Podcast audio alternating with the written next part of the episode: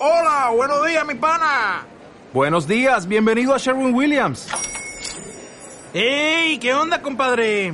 ¿Qué onda? Ya tengo lista la pintura que ordenaste en el ProPlus app. Con más de 6.000 representantes en nuestras tiendas listos para atenderte en tu idioma y beneficios para contratistas que encontrarás en aliadopro.com. En Sherwin Williams somos el aliado del PRO. Eh, digamos que este tipo de, de entidades en, muchos casos eh, vuelven a repetir en, en, este triste listado.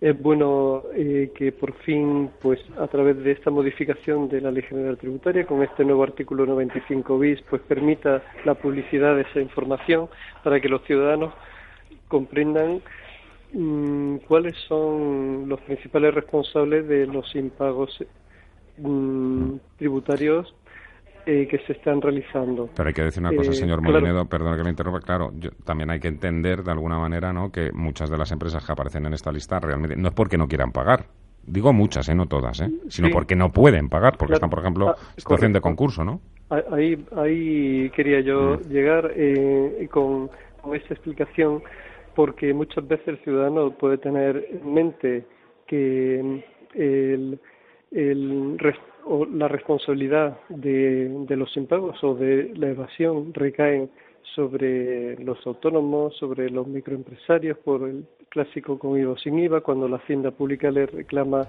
una cantidad, pues esas cantidades relativamente pequeñas, cuando son descubiertas, pues suelen ser pagadas. Pero cuando las cantidades ya son millonarias, esto se encuentra en, una mayor dificultad de pago. Pero hay que hacer una reflexión de cómo se permitió tener una deuda pendiente de cobro de que llegó a ser en la primera lista de algo más de 50.000 millones de euros.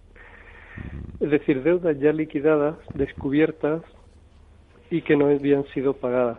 Pero no que no habían sido pagadas en plazo y porque estuvieran aplazadas, sino porque directamente ya se dejó transcurrir todos los plazos de, voluntarios de pago, incluso eh, no se pudo atender los aplazamientos o fraccionamientos de esas deudas.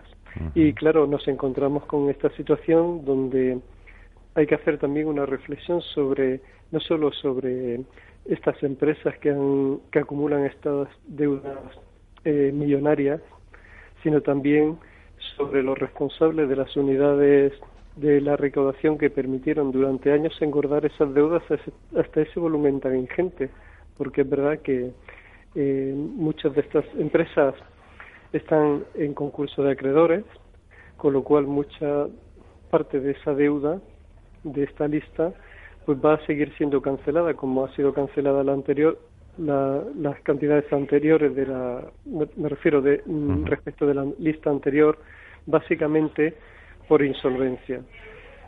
No es muy satisfactorio para quienes trabajamos en la hacienda pública y seguramente para muchos ciudadanos que cumplen con el pago de sus impuestos y que cumplen los aplazamientos que se le ha concedido para el pago de sus deudas, comprobar que hay empresas que durante bastante tiempo se le ha permitido, como puede ocurrir, por ejemplo, con los clubes de fútbol, pero también con determinadas empresas promotoras que durante mucho tiempo han gozado, digamos, un trato más que favorable para engordar esas deudas, confiando en que finalmente iban a ser pagadas, pero que la realidad es que van a resultar con el tiempo posiblemente canceladas por insolvencia.